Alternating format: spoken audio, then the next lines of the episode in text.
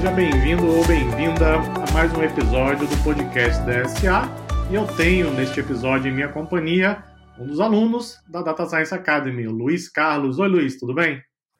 Boa noite a todos, né? Não sei, boa noite ou bom dia, conforme a pessoa estiver ouvindo, né?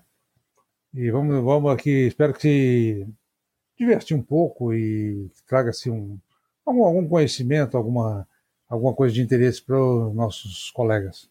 Ok, ótimo. Com certeza vai ser um bate-papo bem legal. Luiz também, que já está conosco há um bom tempo, acho que está desde quase do começo, né, Luiz? Mais ou menos 2016 é. entrou na plataforma. Tenho certeza que tem bastante a contribuir também. O Luiz, que foi inclusive um dos mentores no programa de mentoria que a DSA promoveu em 2020. Bom, para começar, Luiz, então gostaria de pedir que você se apresentasse, falasse um pouquinho sobre você, sua cidade, formação acadêmica, o que você está fazendo hoje. Se apresenta aí para o ouvinte do podcast da SA. Bom, a história, um resumo simples assim, né? É, sou formado em eletrônica a nível técnico, depois eu fiz administração, ciências contábeis e economia. Era um, um curso tipo lata de goiabada, aqueles três em um, né? Então eu fiz todos os cursos. Depois eu fiz pós-graduação em análise de sistema e fiz mestrado em ciência da informação pela UFMG. Aliás, a, na época eu trabalhava em sites, fazendo sites do governo, trabalhava na Prodenge, fazendo sites do governo, e minha dissertação de mestrado foi sobre os sites do governo. Foi uma análise dos dados, como é que os sites funcionavam, e foi bastante interessante. o trabalho está na internet, então quem quiser ver. A gente ainda tem muita coisa interessante com, com a, sobre a eficácia dos sites. Tá? Então foi interessante levantar os dados, tal um trabalho assim de análise de dados que eu gostei muito de fazer. Essa aí acho que responde um pouco sobre o, o que eu vinha, vinha fazendo, que é trabalhar, que eu trabalhei o tempo todo e nos últimos 10 anos trabalhando com a internet do governo. Outra, outra função paralela a isso, que é o jornalismo. Desde durante esse tempo todo eu fiz uma, comecei a fazer curso de jornalismo, mas daí entrou aquele período barra pesada do, do, do, do AI5, né? Então eu fiquei profissão à margem, assim, que periodicamente eu vou lá, trabalho um pouco, depois volto, mas a profissão principal, eu fiz a carreira toda de analista de sistema, de tec... Ah, bom, eu comecei como técnico de manutenção de computadores, depois que eu formei em eletrônica, da IBM. Então, tem um bom período aí trabalhando na IBM, como técnico de manutenção. Então, conheço bastante as máquinas por dentro, pelo menos eu sei como é que funciona. Tinha acreditado, ótimo, né? Se nada funciona, leia o manual, que até hoje eu uso isso de vez em quando. É verdade. Aí é, tem essa parte de trabalhar. Eu tenho a experiência de trabalhar 26 horas seguidas, né? 20 horas seguidas. E nessa época ele trabalhava assim, pegava aquele negócio, o computador pifou, a gente ia lá consertar, enquanto não, não estivesse funcionando, a gente trabalhava o tempo todo. Então, é uma experiência fantástica que eu escrevi até uma reportagem chamada 17 Dias de Maio. A história é o seguinte: há um computador numa usina siderúrgica pifou, aliás, pifou não, é, a gente foi dobrar a memória do computador. Né? É, é engraçado que era 256K, a gente ia passar para 512K. É extraordinário porque o, um pendrive que eu tenho aqui tem 8 mil vezes mais do que esse supercomputador naquela época. Então, só que de, é, a coisa foi planejada, esse, essa, dobrar essa memória, foi planejada em fazer em sete dias. E demorou 17. Ou seja, tudo deu errado, e mas foi uma experiência bastante marcante, assim, de trabalhar intensamente e tentar controlar o caos, né? Então, a gente conseguiu no final, foi, conseguiu, foi, foi bastante interessante, assim. A experiência, ah, legal, bacana, negócio, bacana é uma experiência que eu não gostaria que ninguém repetisse, tá? que ninguém fizesse. Mas já que passou, eu aproveitei.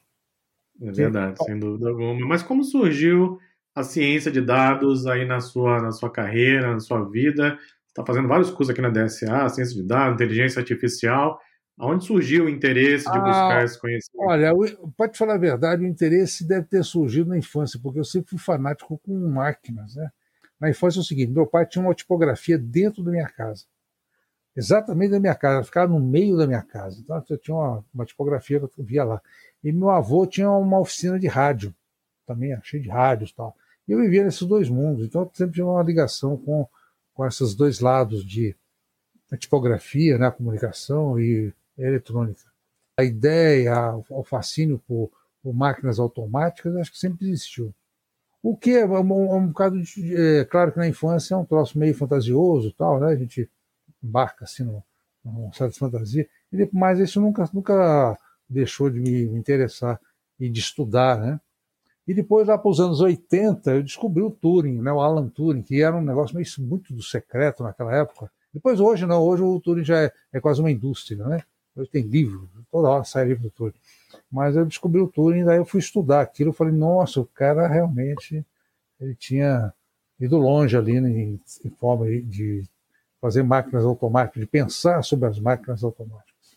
E acho que sempre ficou, sempre foi assim, sempre tive essa ligação. Ok? Ah, legal, bacana. Inclusive, para o ouvinte que por acaso é, não é familiarizado com a história do Alan Turing, não deixar de assistir aquele filme, né, O Jogo da Imitação, o da Imitação. onde conta um pouquinho da história dele, como ele ajudou né, durante a Segunda Guerra Mundial, se não me engano.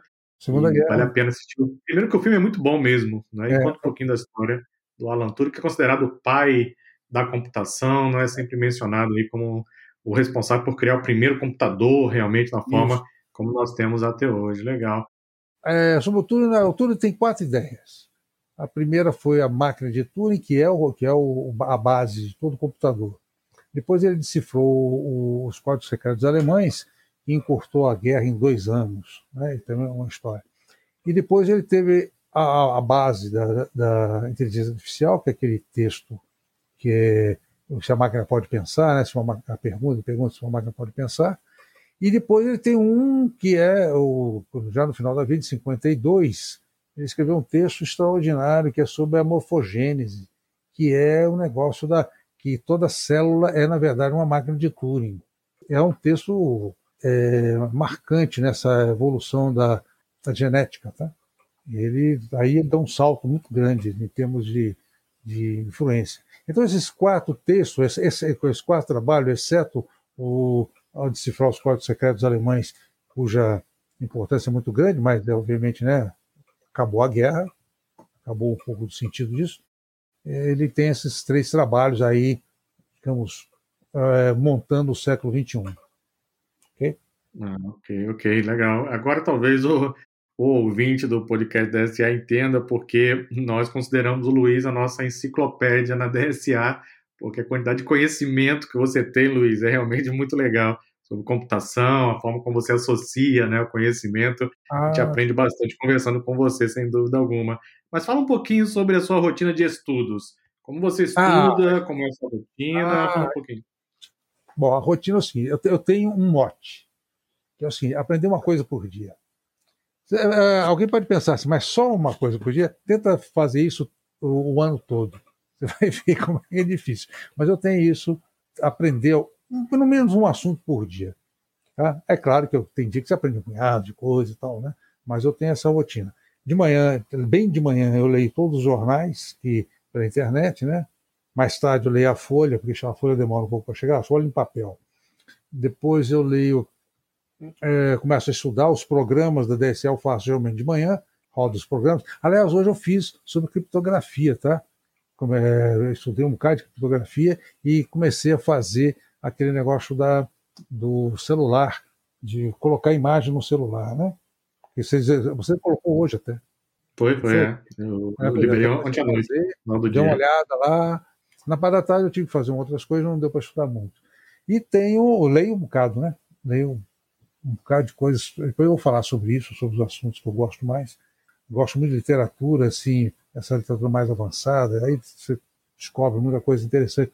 Uma coisa interessante pessoal chamado Olipo, na França, eles fizeram um punhado de experiência que hoje a gente vê aí na, na processamento da linguagem natural. Tá? Só que eles fizeram em papel tal, né? mas eles fizeram um punhado de coisa nesse sentido. Né? De criar dicionários, para interpretar um texto. E, e, eles tinham muito humor, eram muito engraçado. Então eles estudaram bastante a questão da probabilidade, da matemática dentro do texto. Nós estamos, na verdade, a gente está hoje automatizando uma coisa que eles fizeram com a máquina de escrever. Hum, Aí então, é isso. Eu tenho essa rotina. É, eu gosto, eu gosto de escrever muito, né? Eu gosto de escrever muito sobre tecnologia. E antes eu colocava o que eu escrevia no GitHub. Agora já mudou um pouco. Porque agora, agora eu coloco o texto no Medium, coloco o programa no GitHub e tento rodar no Streaming Lit, que executa o programa do, do GitHub. Então ficou um pouco mais, mais movimentado. É, ficou mais, mais moderno, né? Mais voltado às tecnologias mais moderno, atuais. A, a, a, eu tenho uma, uma, uma coisa que eu estudo bastante, desde que eu descobri o. Desde que eu descobri aí com vocês o Jupyter Notebook, que é o computador como coautor do texto. Isso que eu acho legal. Isso a gente tem, eu botei já uns textos, né? O computador é coautor do texto. Isso eu acho uma coisa interessante fazer, sabe? É, até para explicar um pouquinho para o ouvinte, né? O Luiz faz o curso de processamento de linguagem natural aqui na DSA, curso da formação em A, e lá nós temos alguns exemplos de modelos que geram texto automaticamente. Então, nós ensinamos ao modelo com conjunto de dados de texto, depois o modelo faz a previsão da continuidade do texto, gerando o texto de maneira automática. O Luiz tem vários experimentos, já compartilhou comigo alguns, inclusive. Ah. Ele está sempre tentando fazer isso se tornar cada vez mais fácil, né? mais, mais fácil, mais útil no dia a dia. Eu queria. Ah, tem uma pergunta que vocês fazem, acho que eu ia fazer, sobre a maior dificuldade, né? Qual que é a maior dificuldade? Se é matemática e tal. Matemática não. Matemática tem muita coisa complicada, obviamente, mas eu, eu estudando é, dá, dá para ir. Aliás, eu fiz um trabalho sobre matemática que é meio uma paródia do trabalho do Turing, né? O que, que um computador pode saber, que vocês elogiaram muito, não sei se você viu. Uhum. E um trabalho para o curso da DSA, né? E esse trabalho, inclusive, está no GitHub e está no Medium também. Foi muito legal de fazer porque peguei uma visão assim, o que o que, que um computador sabe? Não, não o que, que ele que se ele pode pensar, mas o que, que ele sabe. Quando você liga o computador, o que, que ele sabe? Aí foi legal que deu para medir isso, graças ao PCA. Então, deu para medir isso. Foi, foi bastante interessante fazer, foi um trabalho é, bem assim, curioso de fazer, e deu, deu, deu problemas no final, apanhei bastante, mas consegui sa é, sair bem. Eu estou escrevendo uma coisa que, que acho que vai interessar todo mundo, que é sobre notação matemática. Um problema acho que todo mundo tem, que é ler os white paper. Então eu estou fazendo um, trabalho para anotação, depois eu quero divulgar isso, que é a pessoa é, ter uma espécie de um, um grossário, né? Olha lá o símbolo, o que, que ele significa, como é que ele roda, o que, que tal, como é que ele atua, que nome ele tem, e isso que eu estou escrevendo. Ah, depois compartilhe conosco lá ah, na terminal da comunidade. Espero, espero, vai ser um passo legal, porque vai ser um. Acho que eu espero, né? A pretensão é que depois a pessoa tendo isso na mão vai poder ler qualquer white paper, porque sempre tem aquela parte de matemática, né? Pessoa põe, e aquilo derruba muita gente, né? O cara fica assustado. Então eu quero ver, olha, esse, esse, esse risquinho aqui significa isso, esse xadrezinho significa não sei o quê.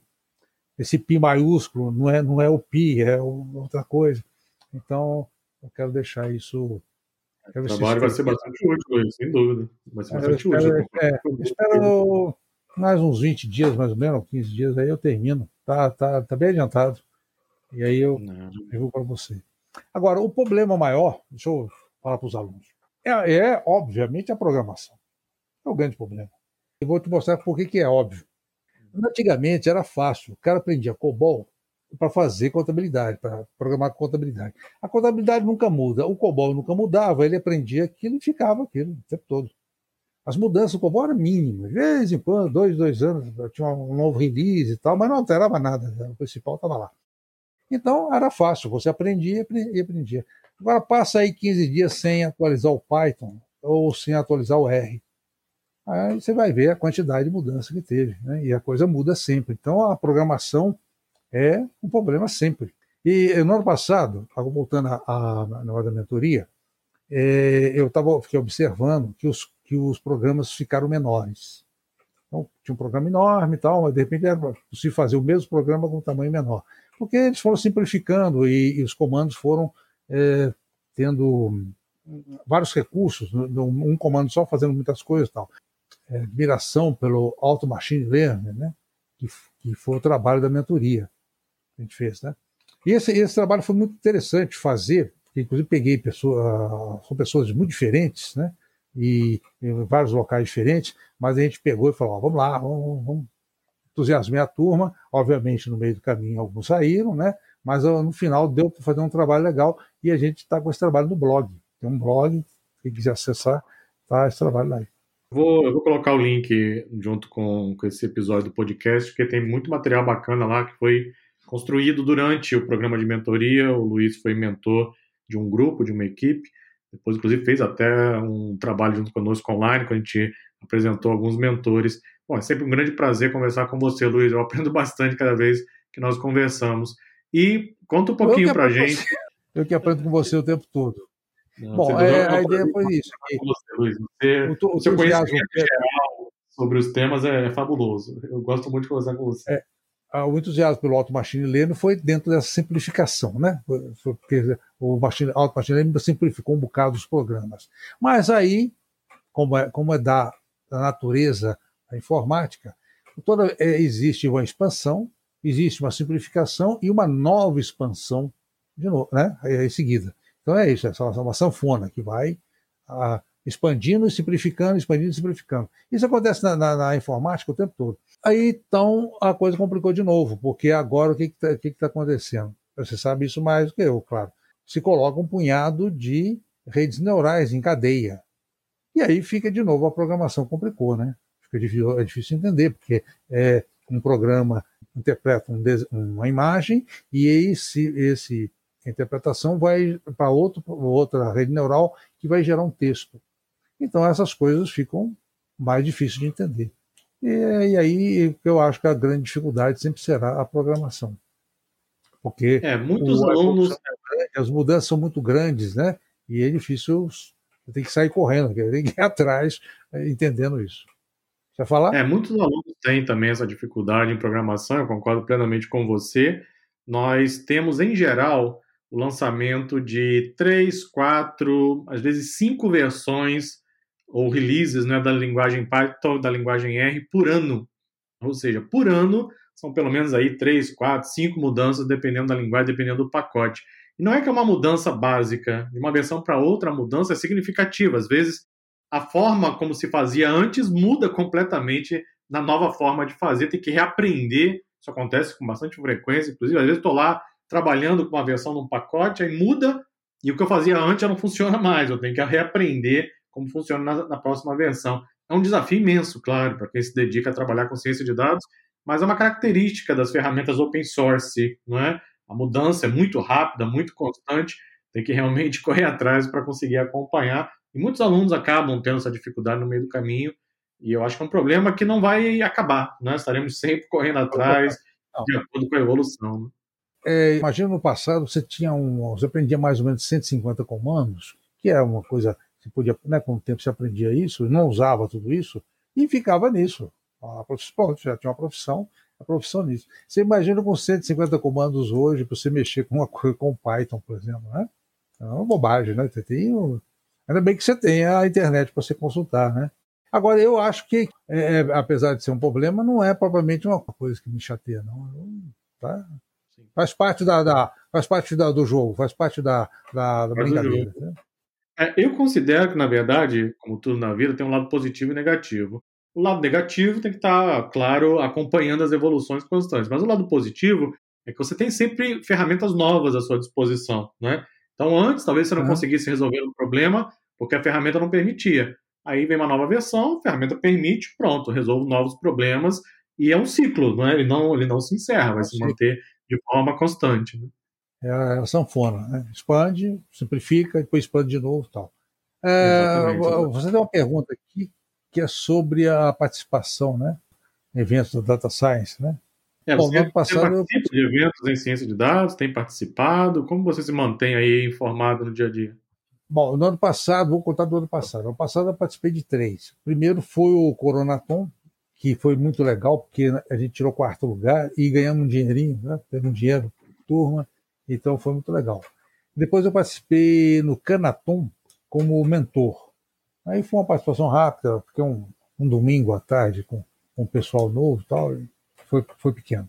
Agora, o principal mesmo foi a mentoria do, do programa da DSA, né? Foi, a gente criou um blog, o trabalho de Auto Machine Learning está aí, né? Acho que foi o primeiro trabalho em português que a gente juntou tudo, tudo de Machine Learning, pelo menos quando a gente estava escrevendo e fizeram um trabalho legal e, está tá à disposição, né? Então foi um, uma coisa é, muito interessante. No próximo programa de mentoria, quem sabe a gente possa fazer um protótipo de um produto, né? Aí, quem sabe? Aí é uma coisa para a gente pensar. É, a gente deve né? lançar o próximo programa de mentoria em março de 2021. Estamos gravando agora em janeiro de 2021, então daqui a dois meses a gente deve lançar ah, o programa desse ano.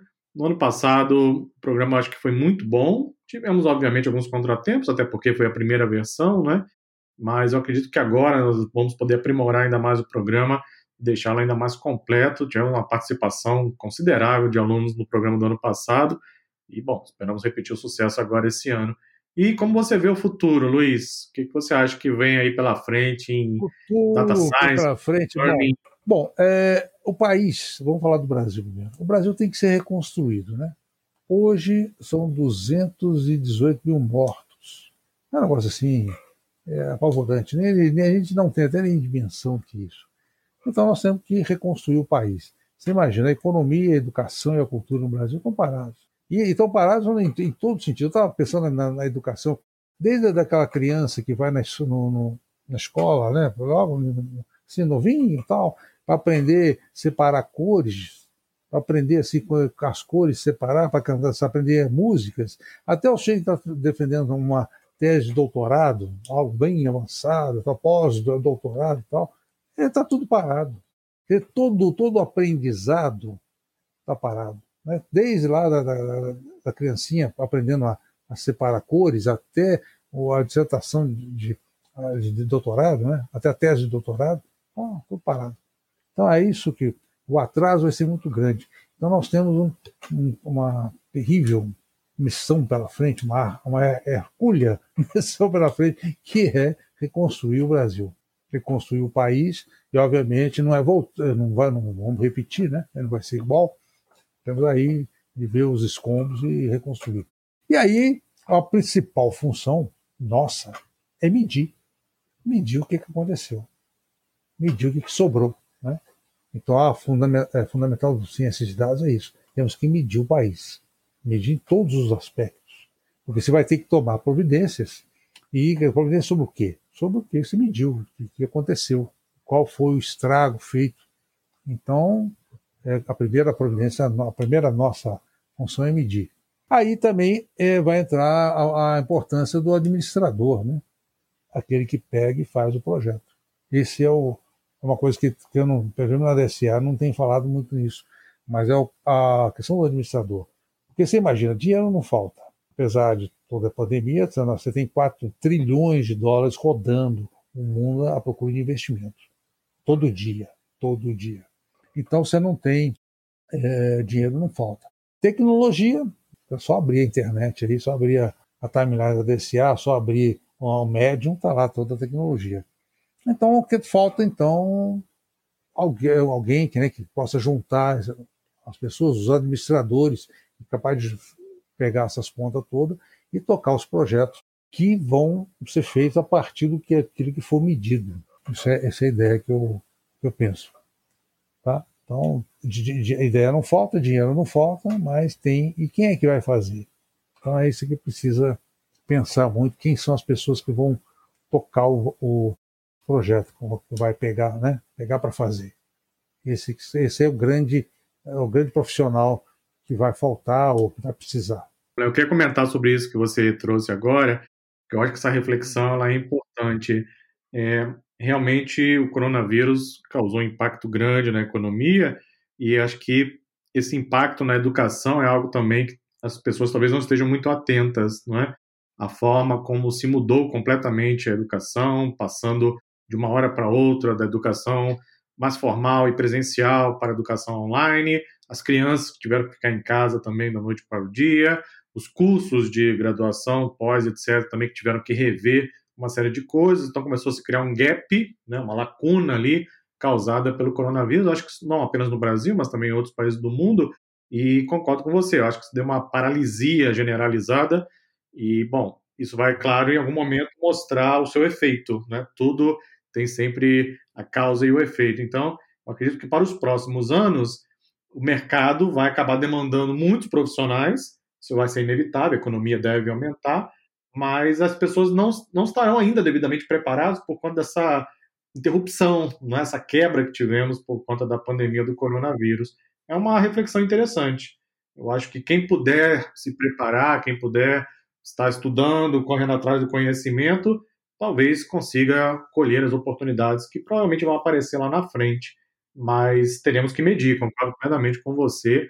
E vai, bom, os profissionais de ciência de dados estarão cada vez mais dentro do no centro né, das, das atenções para os próximos anos. É, o que você tem para complementar? Agora, eu queria falar duas coisas que eu, que eu me interesso muito, que eu estudo muito e me interesso, que é o seguinte, que é um, primeiro é, é, é tem tudo a ver com o que nós acabamos de falar. Primeiro é sobre a desigualdade, né? E nós somos cobra nisso. Nosso, no, o Brasil é, é fantástico em criar desigualdade. É, haja vista agora, né? A aplicação das vacinas, né? Quantidade de, de gente furando a fila, né? E o pessoal todo da elite furando a fila. Isso é, isso é muito Brasil. Quer dizer, nós somos, nós somos capazes de criar cada dia uma maneira de, de criar desigualdades. Né? Uma herança pesada que nós temos do nosso passado. Aí. E isso continua. Então, é, eu estudo muito essa questão da desigualdade e que, infelizmente, nos últimos anos, nos últimos três anos para cá, é, deu um salto muito grande em matéria de, de estudos, né? sobretudo a partir do, do livro do Piketty, é, Capital do século XXI, e agora Capital e Ideologia. Quer dizer, ele deu um salto muito grande. Aliás, tem uma coisa interessante do, que tem na DSA, que mostra um lado da desigualdade, que o Piketty, até no último livro dele, ele cita, que está lá na, na, no curso de grafos, onde se estuda o Panama Papers, que é uma maneira, né, para onde foi o dinheiro. Tá? Então mostra lá como é que o dinheiro é, uma parte, porque no primeiro livro ele fez uma análise a partir do imposto de renda.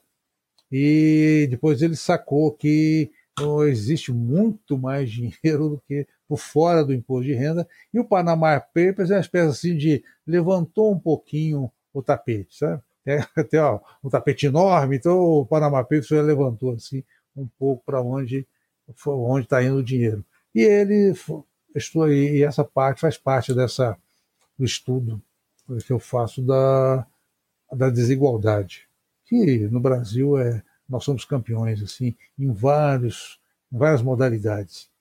E outro assunto que eu gosto, que é, é, digamos assim é parente próximo disso, é sobre a circulação de mercadoria.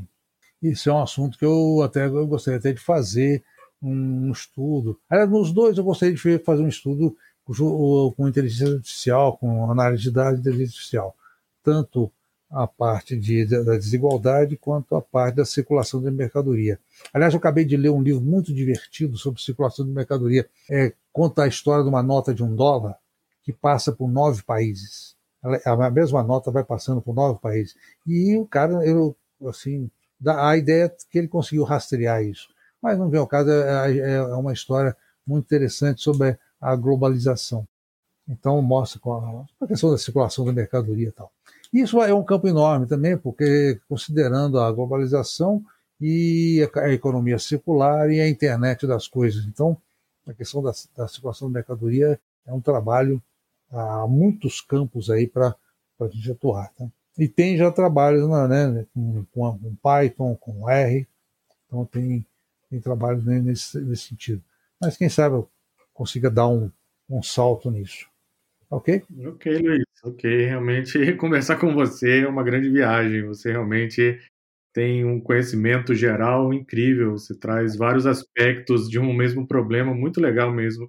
Mas eu gosto do Noel Rosa, viu? Oi? O quê? Eu gosto mesmo do Noel Rosa e ah, isso eu gosto. De ouvir o Noel Rosa. é, legal, legal. Seu, seu, seu, é, carioca como você. Ah, ok, bacana, ok.